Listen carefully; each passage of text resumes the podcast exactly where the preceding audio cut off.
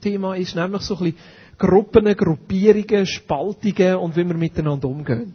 Das wird so ein bisschen das zweite Thema sein. Ist nicht spannend? Das, ich finde es mega spannend. Es wird spannend. Genau. Aber jetzt zuerst noch ein äh, Korintherbrief. Korintherbrief hat 16 Kapitel, wenn ich richtig zählt habe, der erste Korinther. Das heißt, wenn du Gas gibst und mehr oder weniger ein Kapitel pro Tag lesest, machst du zweimal durch in einem Monat. Wenn du zwei Korinther noch dazu nimmst, der hat 13 Kapitel, dann kommen wir auf 29, dann kannst du sogar zwei Tage noch frei machen in einem Monat. Aber wenn du nicht so viel magst lesen, kannst du nur ein halbes Kapitel nehmen. Aber ich möchte dich ermutigen, in dieser Zeit, wo wir uns mit dem Korintherbrief beschäftigen, selber einfach immer wieder reinzugehen, immer wieder zu lesen, vielleicht auch mal ein Buch in der Bibliothek auslehnen über den Korintherbrief. Es gibt ein paar ganz spannende Sachen, ähm, auch so als Ergänzung dazu. Das ist nicht schlecht, das ist einfach hilfreich. Aber zuerst schnell zum Paulus, ähm, wo eigentlich so ein bisschen verantwortlich ist für den grössten Teil der Briefe, die wir haben im Neuen Testament. Ähm, Paulus hat relativ viel von diesen Briefen geschrieben, so hat der Korintherbrief. Der Korintherbrief ist einer der mittleren Briefe, also nicht gerade der erste, aber auch nicht gerade der letzte. Der Paulus ist ungefähr fünf nach Christus auf die Welt gekommen, ist nicht ganz sicher, weil man keine Geburtsurkunde gefunden hat. Also irgendwo zwischen sechs vor Christus und zehn nach Christus muss es gewesen sein. Wir vermuten wahrscheinlich fünf nach Christus. Etwa 35 nach Christus, als er 30 war, ist die Steinigung von Stephanus, wo er dabei war. Also er ist so ein ganz Radikaler der die Christen verfolgt hat. Er ist ein richtiger Jude von den Juden und ist aufgewachsen zu Füßen vom Gamaliel. Das ist so die Koryphäe unter den jüdischen Rabbis. Und so ist er aufgewachsen als, als Benjaminiter, also das war so der kleine Stamm gewesen, wo gerade noch etwas Besonderes war. Und so hat er am Anfang Christen verfolgt und ist zum Beispiel bei der Steinigung dabei gewesen, hat dort die Kleider von denen bewacht, die äh, gesteinigt haben. Die haben irgendwie ihre Kleider abgezogen und haben gesteinigt und haben die Kleider wieder angelegt. Und der Paulus, jetzt mal noch Saulus, ist der gewesen, der die Kleider bewacht hat. Ähm, ungefähr 35 Grad nachher hat er sich dann bekehrt. Er ist, hat eine Jesus-Begegnung gehabt, wo Jesus ihm erschienen ist. Und so ist er nachher zum Glauben gekommen. Und so wie er ist, ein radikaler Mensch, von einem Tag auf den anderen hat er dann gerade angefangen predigen und machen. Und das ist dann irgendwo auch nicht so geschickt gewesen. Und darum haben sie ihn in die Wüste geschickt.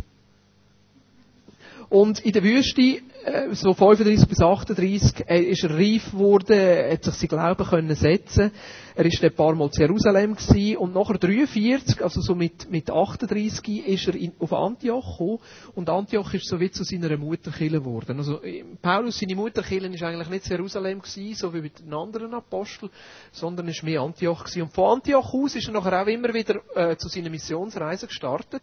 Jetzt kannst du da schnell die Folie, die Überblicksfolien einblenden. Da seht ihr, da oben ist Antioch. Ich weiss gar nicht, ob das, vermutlich wäre das Türkei oder Syrien, bin gar nicht sicher. Äh, und da unten ist Jerusalem.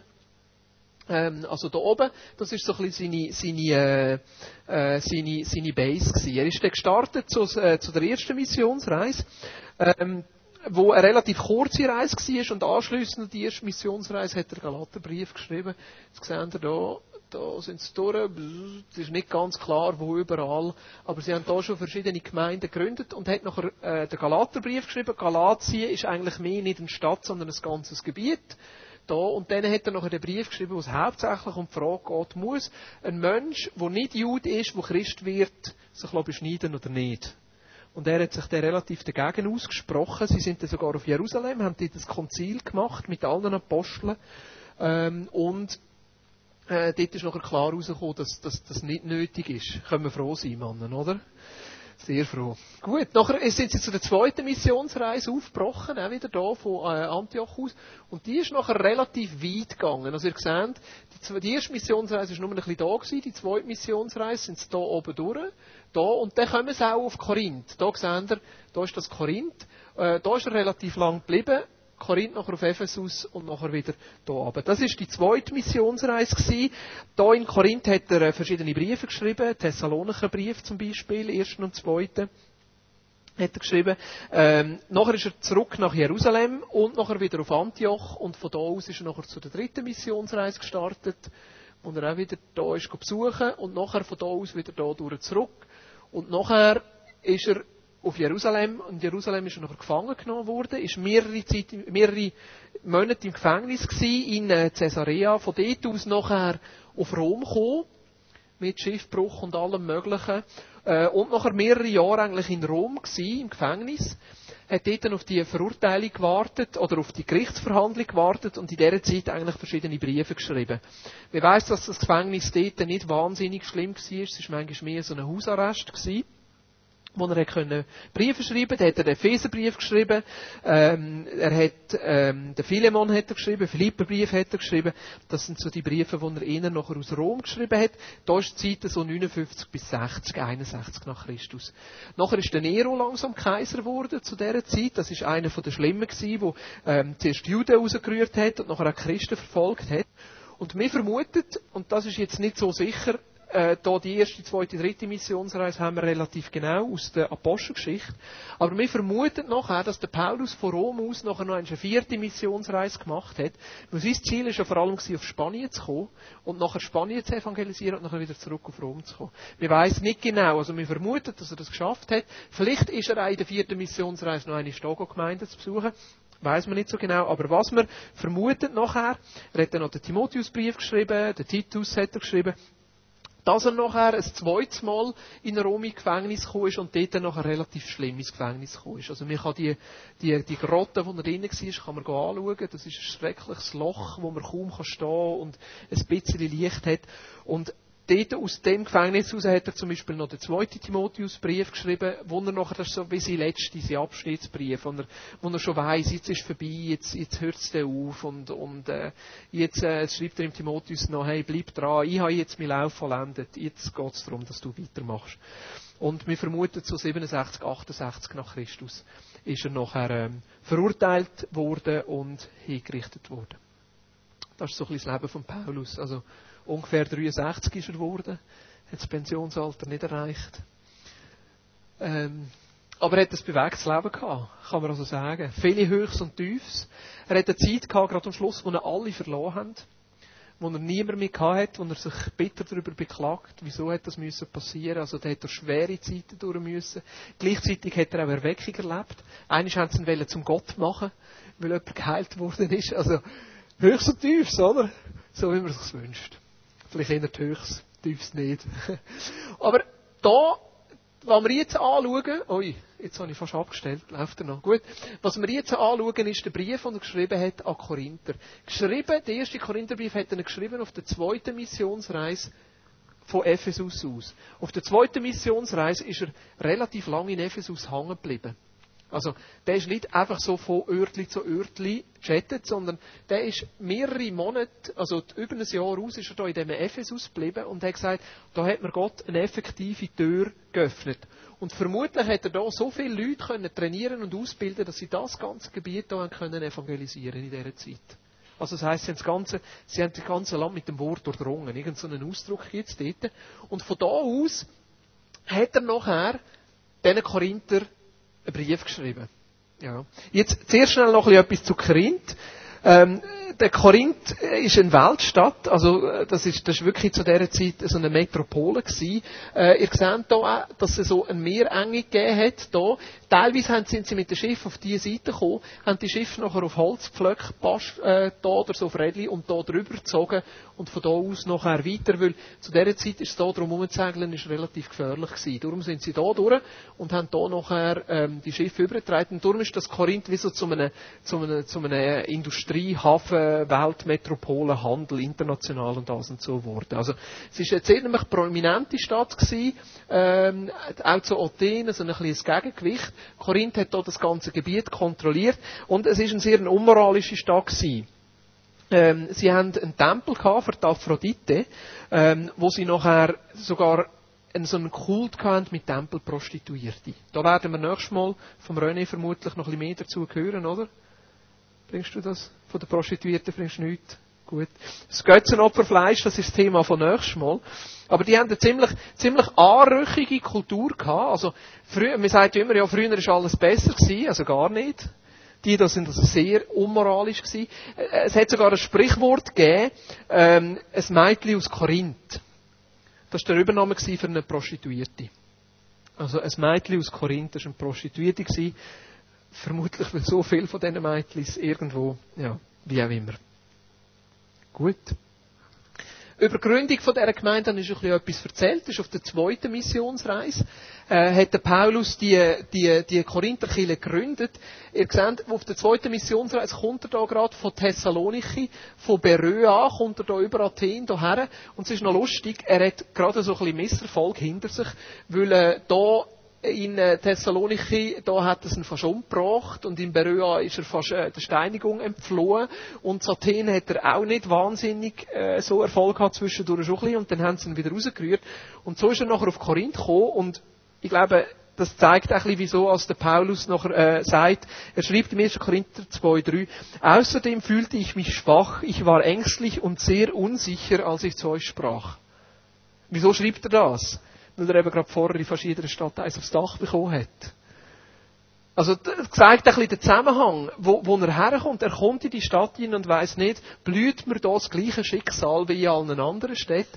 Dort war er manchmal zwei, drei Wochen gewesen, hat predigt, äh, es haben sich ein paar Leute bekehrt, es hat sich eine Gemeinde gebildet und irgendwie haben sie ihm dann gleich aufs Dach gegeben, vor allem die Juden. Und dann hat er wieder müssen fliehen. Das Korinth war ein bisschen anders gewesen. Er ist etwa 50 vor Christus, 49, 50, ist er gekommen und hat, weil er kein Geld gehabt hat, zuerst hier als Zeltmacher geschafft und hat nachher durch seinen Job äh, die Priscilla und die Aquila kennengelernt. Das sind Juden gewesen, die haben aus Rom flüchten, weil alle Juden aus Rom vertrieben worden sind zu dieser Zeit. So sind die Ideen gewesen. Und das sind eigentlich die ersten die sich nachher bekehrt haben. Und das ist die Strategie von Paulus. Immer wenn er in eine Stadt rein ist, ist er zuerst zu den Juden, zuerst in die Synagoge, hat dort predigt, bis sie ihn nachher rausgerührt haben. Und das ist auch da passiert. Ein paar Juden haben sich bekehrt, Sie haben dann aber nachher aus der Synagoge rausgerührt und nachher ist er ins Nebenhaus auch ein bisschen strategisch ins Nebenhaus. Ähm, ich muss gerade schauen, wie der geheissen hat. Ähm, Crispus. Crispus. Nein, nein, Titius Justus. Ins Nebenhaus Titius Justus. Und dort haben sich weiter Leute bekehrt, es hat sich eine Gemeinde gebildet und die hat nachher so Einfluss gehabt, dass sogar der Synagogenvorsteher, der Crispus, nachher zum Glauben gekommen ist. Später sind nachher der Timotheus und der Silas seine Reisegefährten auf der zweiten Missionsreise dazugekommen. Die haben ihm ein bisschen Geld gebracht, damit er können aufhören zu arbeiten und sich mehr auf seinen Dienst in der Kirche konzentrieren. Also, sehen Sie, spannend, in was er drin war. Zuerst hat er ein bisschen Zelt gemacht, Nachher hat er ein bisschen Geld bekommen, hat er ein bisschen aufgehört Zelt machen, vermutlich hat er nachher wieder Zelt gemacht. Aber nach etwa eineinhalb Jahren ist er abgereist, also er war etwa eineinhalb Jahre in dieser Kirche gewesen, und ich glaube, er hat wirklich etwas können hinterlassen. Also in eineinhalb Jahren kann man relativ viel machen. Ja. Oder? Man stellt ein paar Zelte auf, äh, man kann ein paar Grundlagen legen, man kann, man kann, man kann äh, eine Gemeinde wirklich ein bisschen, ein bisschen Ordnung reinbringen. Und nachher hat er Priscilla und Aquila hat er mitgenommen. Wieso genau, weiß ich nicht. Auf Ephesus hat sie zu Ephesus nachher zurückgelassen und ist nachher auf Jerusalem, ähm, hat sich dort nachher müssen rechtfertigen für gewisse Sachen und ist nachher später zu der dritten Missionsreise aufgebrochen. Ähm, stimmt das, ja, genau. Und auf der dritten Missionsreise kommt er nachher da wieder zu Ephesus vorbei und auf dieser dritten Missionsreise schreibt er nachher den Brief an Korinther. Jetzt, wieso schreibt er denn einen Brief? Erstens hat es noch kein Flugzeug gegeben und man hat nicht so schnell da über können besuchen. Zweitens hat er nicht wollen besuchen, weil er da zu Ephesus voll beschäftigt war. Eben, da ist voll der Weckung ab und irgendetwas los gewesen und darum wird er nicht überwählen auf Korinth. Aber es sind zwei Sachen passiert. Also, er kennt die Kille, er kennt die Leute, er weiß mit wem er es zu tun hat und jetzt kommen die mit einer Schwette von Fragen. Das eine, was passiert ist, dass äh, äh, so, eine, so ein Haus gegeben hat. Äh, es ist beschrieben als Haushalt der Chloe. Äh, und anscheinend haben die so viele Fragen gehabt und so unzufrieden gewesen mit der Situation in dieser Kille, dass sie gesagt haben, wir müssen dem Paulus sagen, was da passiert. Und von da hat er wie mündliche Berichte gehabt, wo er gewusst hat, uh, irgendetwas ist nicht so in Ordnung in dieser Kille. Und das Zweite, was war, ist, ist, dass die zu dieser Zeit Geld gesammelt haben für die Mutterkirche in Jerusalem, weil sie so ein bisschen Hungersnot hatten. Und die Korintherkirche hat auch Geld gesammelt und die Sammlung übergebracht zum Paulus in Ephesus, damit er das nachher mitnimmt oder schickt auf Jerusalem. Und zu dem Zeitpunkt hat die, die, die Abgesandten, die drei, haben auch im Paulus erzählt, was in den Kirchen abgeht und dass sie viele Fragen haben und von ihm Antworten brauchen. Und auf Grundlage von diesen Fragen hat er ihnen nachher einen Brief geschrieben. Darum ist der Korintherbrief relativ praktisch. Also in dem Korintherbrief stehen sehr viele ganz, ganz konkrete Sachen drin. Wenn wir den Römerbrief vergleichen zum Korintherbrief, Den Brief, den er Rom geschrieben hat, hat er, die, die Kirche hat er nicht kennt. Darum ist der Römerbrief viel allgemeiner und viel theologischer. Also viel mehr Grundwahrheiten stehen im Römerbrief drin. Hingegen im Korintherbrief stehen sehr viele praktische Sachen. Und das ist da, wo wir miteinander anschauen. Es steht zum Beispiel drinnen, wie gehen wir mit der ganzen Sexualität um. Es steht drinnen, wie, wie gehen wir mit, mit dem Essen um. Es steht drinnen, wie sollen wir Gottesdienst feiern miteinander. Es steht äh, drin, wie, eben, wie gehen wir damit um, wenn wir Krach haben miteinander. Also, relativ praktische Sachen. Und das finde ich auch spannend am Korintherbrief. Jetzt, was man weiß, Nein, wir wissen es nicht. Wir vermuten es. Ich sage mal, die grosse Mehrheit der Theologen heutzutage vermuten, dass es nicht nur zwei Korintherbriefe gibt, sondern vier Korintherbriefe. Mögen ihr überhaupt noch zulassen? Ist ein bisschen viel, oder? Aber da, da möchte ich noch abschließen, weil das finde ich noch ein wichtiges Detail. Wir vermuten heute, dass es eigentlich vier Korintherbriefe sind, aber dass wir heute nur zwei Korintherbriefe haben. Jetzt, wenn man das zum ersten Mal hört, denkt man, ui, was ist das? Ui, die Hälfte von dem, von dem haben wir verloren. Ich glaube, es gibt viele Briefe zu der Zeit, die geschrieben worden sind, die es nicht in die Bibel hineingeschafft haben. Und das ist noch eine andere Sache. Welche Briefe sind in die Bibel hineingekommen, welche nicht. Und ich glaube, dass Gott da auch geschaut hat. Also der Paulus hat Briefe geschrieben, die nicht in der Bibel gelandet sind. Und da haben wir zum Beispiel zwei davon. Und anscheinend sind die nicht so gut gewesen. Also der Paulus ist nicht immer richtig gelegen. Manchmal ist er daneben gelegen. Darum hat er wahrscheinlich Gott gesagt, also die, die Briefe kommen nicht in meine Bibel rein. Die lasse ich irgendwie la, la, äh, la, la untergehen. Oder? Auf jeden Fall gibt es einen Korintherbrief an, wo im ersten Korintherbrief muss vorausgegangen sein wo anscheinend relativ heftig war und viele von diesen Fragen erst aufgerührt haben. Nachher sind sie gekommen und dann hat er ihnen einen zweiten Brief geschrieben, Korintherbrief B, wo der heutige erste Korinther ist. Ja. Nachher ist das so schlimm gewesen, dass der Brief, er hat den geschickt über den Timotheus. Der Timotheus ist vorher auch schon mal dort gewesen, ist mit ihm wieder rumgereist auf der dritten Mission. Er hat das mit dem Timotheus mitgeschickt, der erste Korintherbrief. Und anscheinend sind die Probleme, die sie hatten, so schwierig gewesen, dass nicht einmal der Brief und der Timotheus sie haben können lösen. Wir vermuten sogar, dass Probleme noch schlimmer geworden sind. Darum hat der Paulus nachher, als er gehört hat, wo der Timotheus zurückkommt, einen dritten Brief geschrieben, der noch heftiger war als der zweite, der erste Korintherbrief. Und der hat anscheinend das Problem noch einmal schlimmer gemacht. Also hat er noch einen vierten Brief geschrieben. Und der vierte Brief ist der heutige zweite Korintherbrief. Und dort nimmt er nachher Bezug darauf. Ich bin so froh, dass es gelöst hat. Weil der dritte Brief hat er nachher geschickt zusammen, glaube mit dem Titus. Und er schreibt nachher im zweiten Korintherbrief, also im vierten Brief, schreibt er darüber, ja, Entschuldigung, schreibt er darüber, wie froh er sieht, dass sich Probleme jetzt gelöst haben und wie sehnsüchtig dass er darauf wartet, dass der Titus endlich zurückkommt und ihm Bericht gibt, was seine Briefe und was das jetzt alles ausgelöst hat. Weil nach dem, nach dem Schreiben vom, vom dritten Brief, wo wir nicht mehr haben, ist der, der Paulus so nervös gewesen, dass er es nicht mehr ausgehalten hat in Ephesus, sondern seine Missionsreise weitergemacht hat und da weitergezogen ist und irgendwo haben sie einen Plan gehabt, dass er und der Titus sich da oben wieder treffen. Und von da aus hat er nachher den zweiten Korintherbrief geschrieben. Und man merkt nachher im zweiten Korintherbrief, es ist viel versöhnlicher.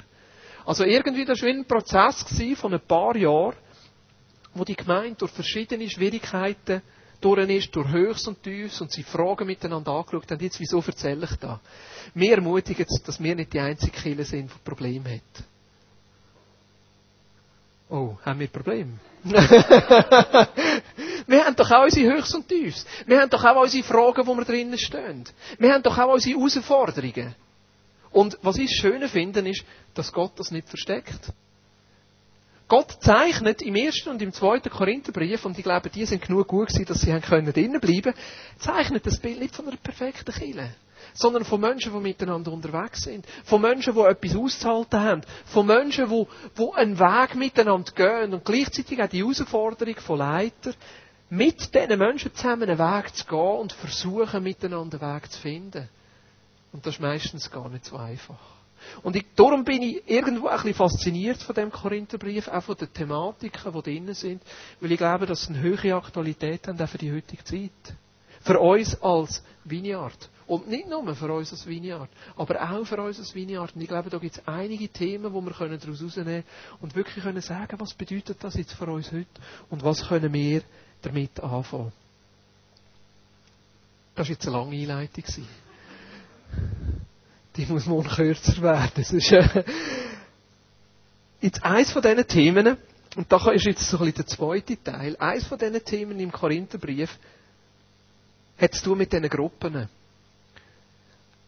Eines der grossen Probleme, die die hatten zu dieser Zeit, ist, dass sie verschiedene Gruppen hatten. Also die haben in der Kirche verschiedene Gruppierungen gehabt. Und da meine ich jetzt nicht kleine Gruppen, wo es gut und alles und so, sondern die haben richtige Fraktionen gehabt.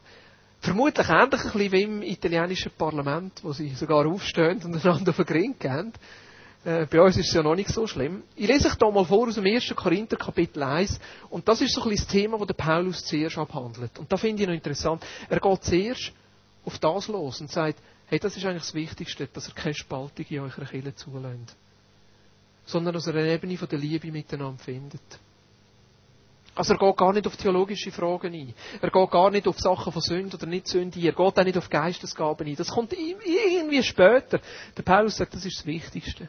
Dass, dass wir dort dran gehen, dass wir zuerst an dem arbeiten. Und da schreibt der 1. Korinther 1, Vers 11, 12 und 13, warum sage ich das? Von Chloes Leuten, eben das ist die Chloe, habe ich erfahren, dass es Streitigkeiten unter euch gibt, liebe Geschwister. Ihr wisst, was ich meine. Einer von euch sagt, ich bin Anhänger von Paulus, ein anderer sagt, ich von Apollos, wieder ein anderer, ich von Petrus und noch ein anderer, ich von Christus. Ist Christus denn zerspalten? Bin etwa ich, Paulus, für euch im Kreuz gestorben oder seid ihr auf meinen Namen getauft worden? Also es hat in dieser Kirche einen Personenkult gegeben. Wieso Apollos, wieso Petrus, die habe ich jetzt bis jetzt noch nicht erwähnt. Das sind auch Leute gewesen, die in dieser Zeit noch dort sind, predigt haben, der Gemeinde dient haben. Also das war immer so ein Team gewesen und miteinander und da sind die gewesen und andere wieder nicht.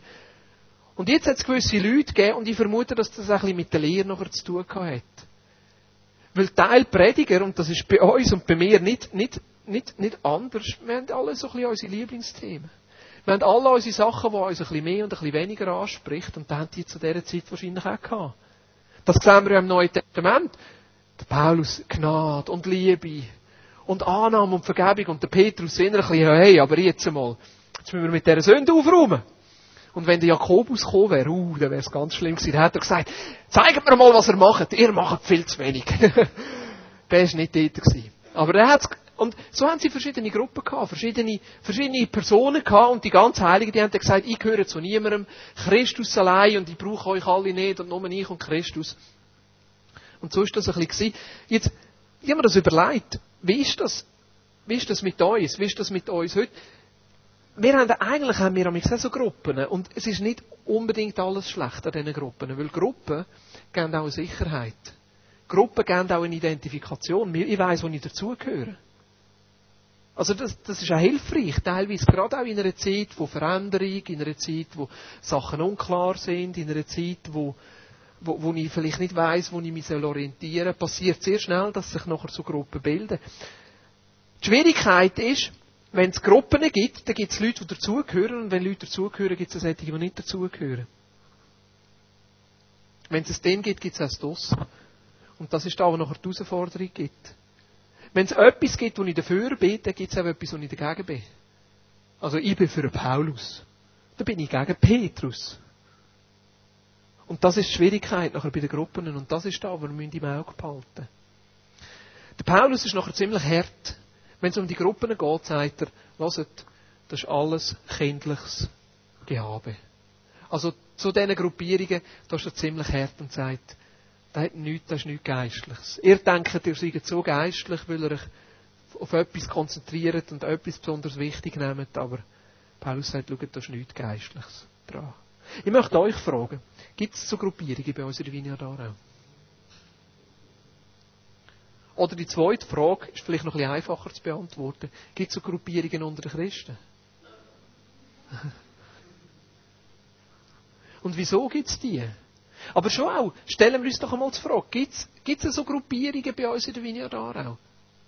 Gibt es zum Beispiel eine Gruppierung, die echten Vineyard Aarauer? Die hartgesottenen, der harte Kern, der Urvineyardler. Gibt es das? Ich habe das schon von ein paar Kindern gehört.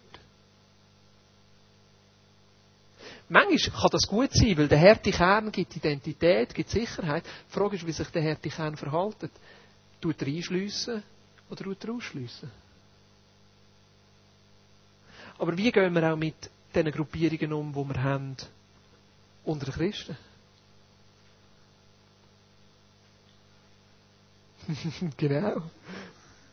Es war lustig, ich war ja im Mittelalterfest. Muss mal eine Geschichte einstreuen, dann mögen ihr nachher wieder zulassen. ich, bin, ich bin am Mittelalterfest und das war ganz klar, das Mittelalterfest. Weil mir dort ein paar Sachen aufgegangen sind, die für uns Christen ist. Mittelalter-Szenen ist eine lustige Szene, die zelebrieren wirklich das Mittelalter. Und da hat es verschiedene Gruppierungen, es gibt so verschiedene, verschiedene Orden, und da gibt es Zähringer und, und, und die und die. Und da hat es ein, ein Ding gegeben, und die sind mir schon aufgefallen, als ich gekommen bin, die haben St. Georg geheissen.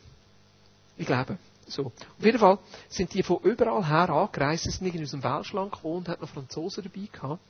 Und schon, als ich gekommen bin, es hat noch nicht angefangen. Also das Mittelalterfest ist gestartet irgendwie am Freitagnachmittag und ich bin am Freitag am Morgen, habe ich ein paar Sachen mit ihnen müssen besprechen. Am Freitag am Morgen bin ich in die Tour gefahren. Und dann habe ich schon gesehen, dass irgend oben auf dem Hügel ein bisschen abgesondert eine Gruppe ist, wo am Morgen schon exerziert. Die sind aufgestanden in ihren Rüstungen und Uniformen, wie im Mittelalter, und haben Appell gemacht und haben geübt und gemacht. Da dachte ich, was machen die dort oben? Und nachher im Laufe des Tages, vor allem am nächsten Tag, habe ich herausgefunden, dass die sich als die echten Mittelalterleute halten. Und eigentlich beten sind und es ihnen ganz egal ist, ob jemand kommt zuschauen oder nicht, die leben einfach drei Tage Mittelalter miteinander. Und da hat mir jemand anderes gesagt, weißt du, es ist ein bisschen schade, die separieren sich und die sind ein bisschen für sich und die schauen ein bisschen wie auf uns ab, weil wir nicht ganz die Echten sind. Wir spielen halt nur ein bisschen, aber sie sind die Echten. Ich dachte, das ist wie bei uns Christen. Das ist wie bei uns Christen. Was definiert überhaupt einen echten Christ?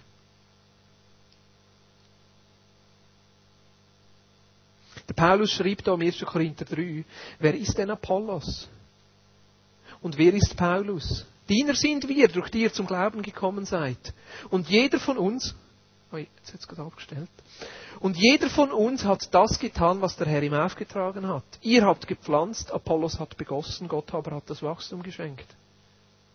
Vielleicht werden wir mal noch überrascht sein, wer wir im Himmel alles werden treffen. Vielleicht. Vielleicht werden mehr Katholiken dort sein, als wir denken. Jetzt habe ich gerade einen Witz vom Papst auf der Lippe. der Papst ist zu Rom und äh, macht eine Reise und geht in ein Hotel und dann findet er dort raus, dass er eine Sauna hat. Dann geht er in die Sauna und da gefällt ihm so, dass er am nächsten Tag schon wieder in die Sauna will. Und dann geht er an die Rezeption fragen und sagt, kann ich heute wieder in die Sauna? Und dann sagt die an der Rezeption, ja, äh, Herr Papst, Sie dürfen schon in die Sauna, aber Sie müssen einfach wissen, heute ist gemischte Sauna schaut er sie an und sagt, das ist kein Problem, die Reformierten dürfen auch kommen.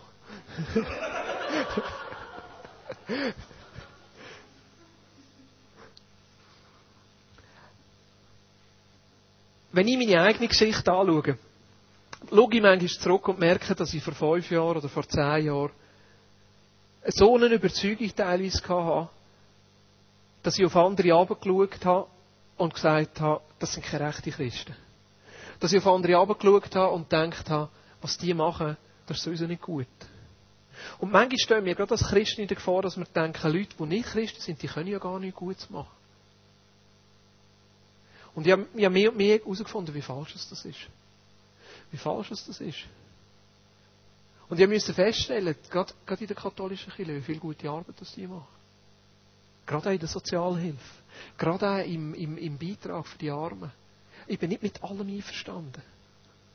Aber doch treffe ich immer wieder Brüder und Schwestern, die Teil sind von der katholischen Kirche, aber einfach Jesus gerne haben.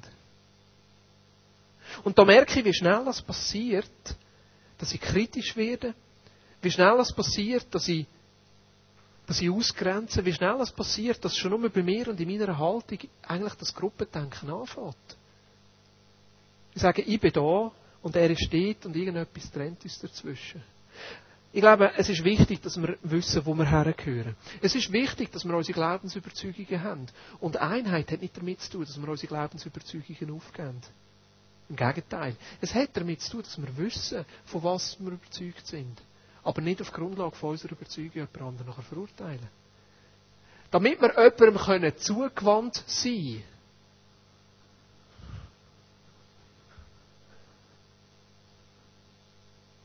müssen wir einen relativ festen Stand haben. Und je weiter als wir uns rauslängen, um jemandem zugewandt zu sein, umso fester müssen wir sein als unseren eigenen Überzeugungen. Damit wir eben können, zugewandt sein. Aber zugewandt sollen wir sein. Und darum habe ich Freude. Darum habe ich Freude, wenn es ein Aarau United gibt, wo Jugendarbeiter miteinander zusammen einen Gottesdienst organisieren, wo Junge miteinander zusammen für andere Junge einen Gottesdienst organisieren.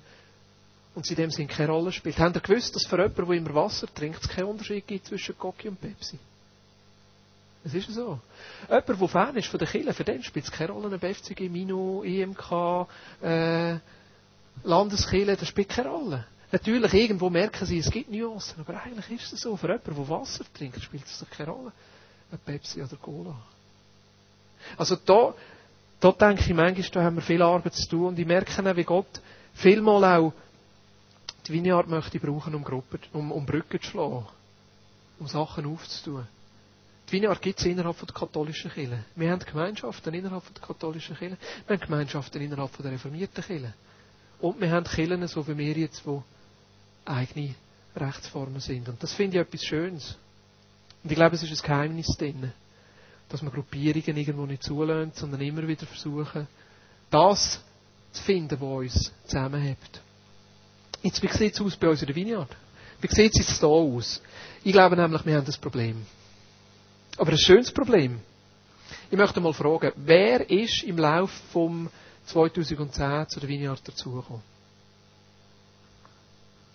Gabriel, Monika, Siegentalers, Hafners. Wer ist im Laufe von 2009 zur Vineyard dazugekommen? Der Dave. Und jetzt Gäste strecken noch nicht auf. Wer ist im Laufe von 2008 zur Vineyard dazugekommen? Ich glaube, oder 2007. Ja. Äh, also sicher die Hälfte der Leute hat jetzt aufgestreckt. Was heißt das?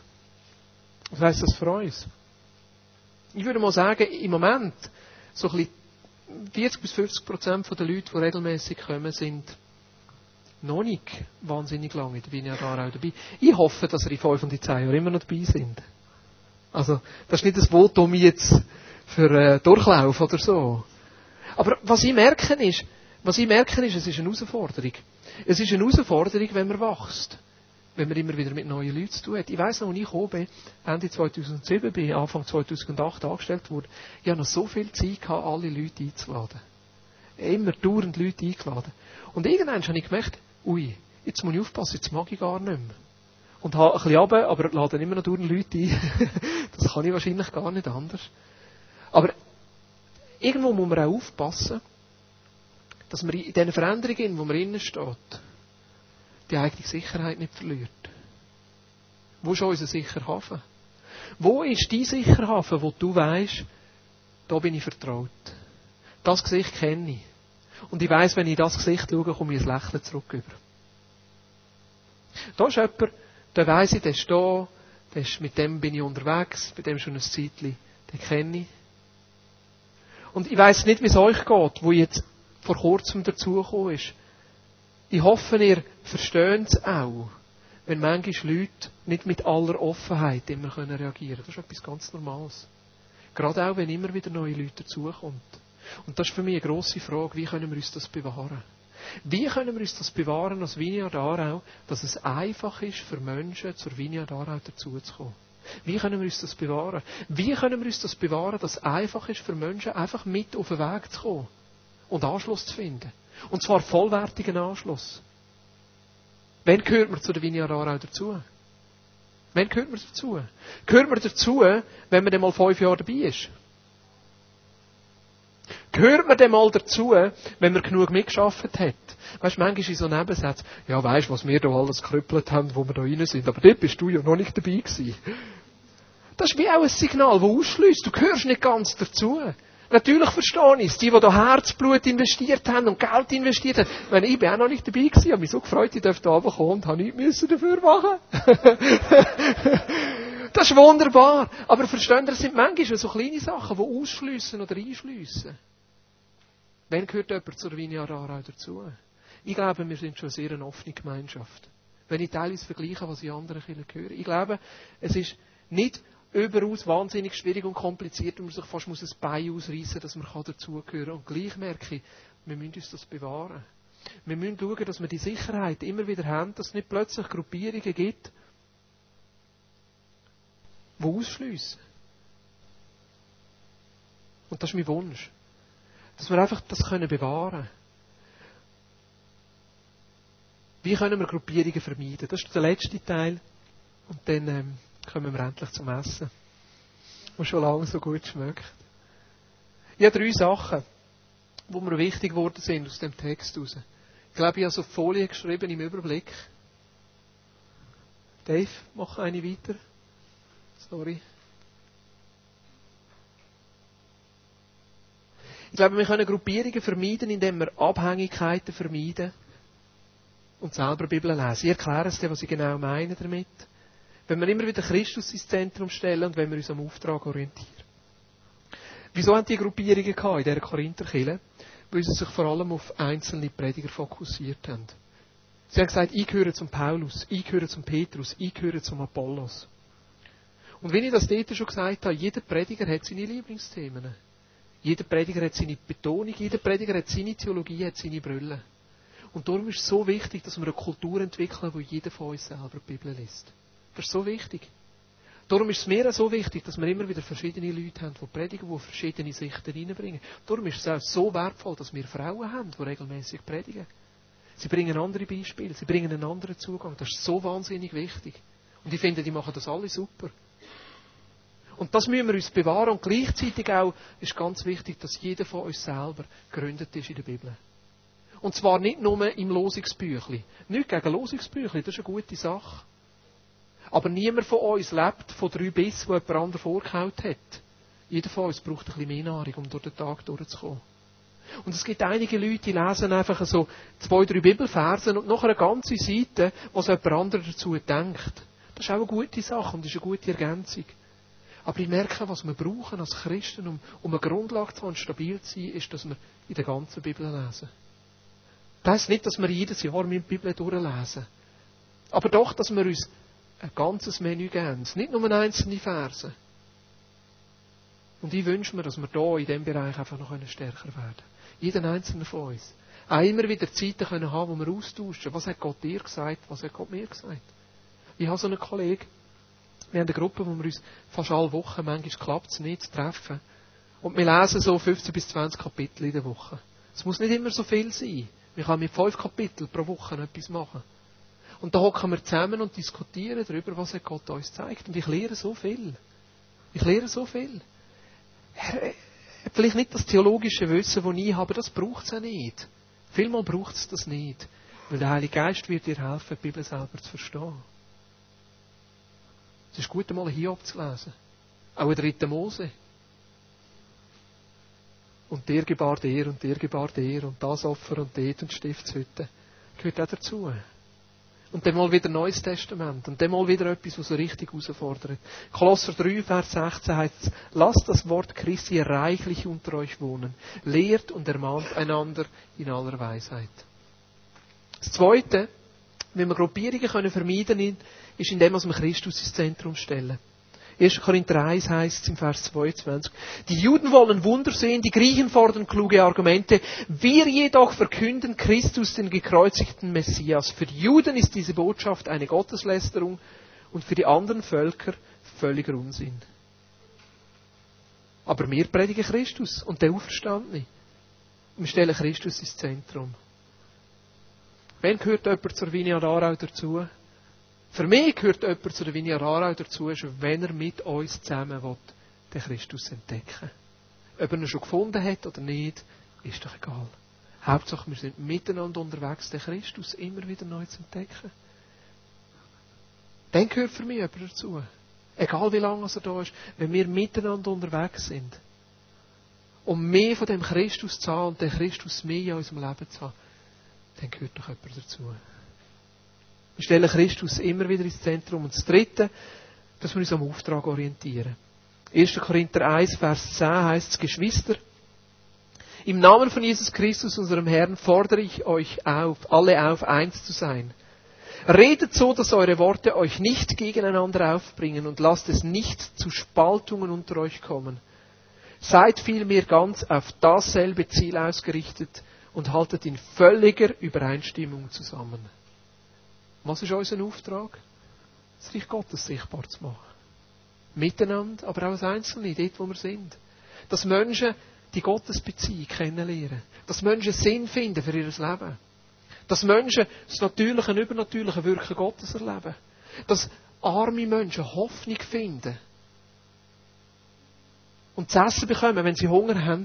Und dass wir uns einsetzen für soziale Gerechtigkeit und für Benachteiligte. Das sind Elemente, wo das Reich Gottes sichtbar wird. Und das ist unser Auftrag. Und verstehen ihr, wenn wir uns alle am Auftrag ausrichten, dann spielt es keine Rolle, ob wir drei oder vier Lieder singen im Gottesdienst. Und es spielt auch keine Rolle, ob die Lieder ein bisschen härter sind oder nicht so hart. Und es spielt keine Rolle, ob die Wand jetzt blau oder grün oder rot ist. Es spielt keine Rolle. Es ist weiß. Keine Angst, ich bin nicht farbenblind. Natürlich ist es schön und alles und teilweise muss man über Sachen diskutieren. Aber wenn wir wie sehen, das ist da, was uns verbindet.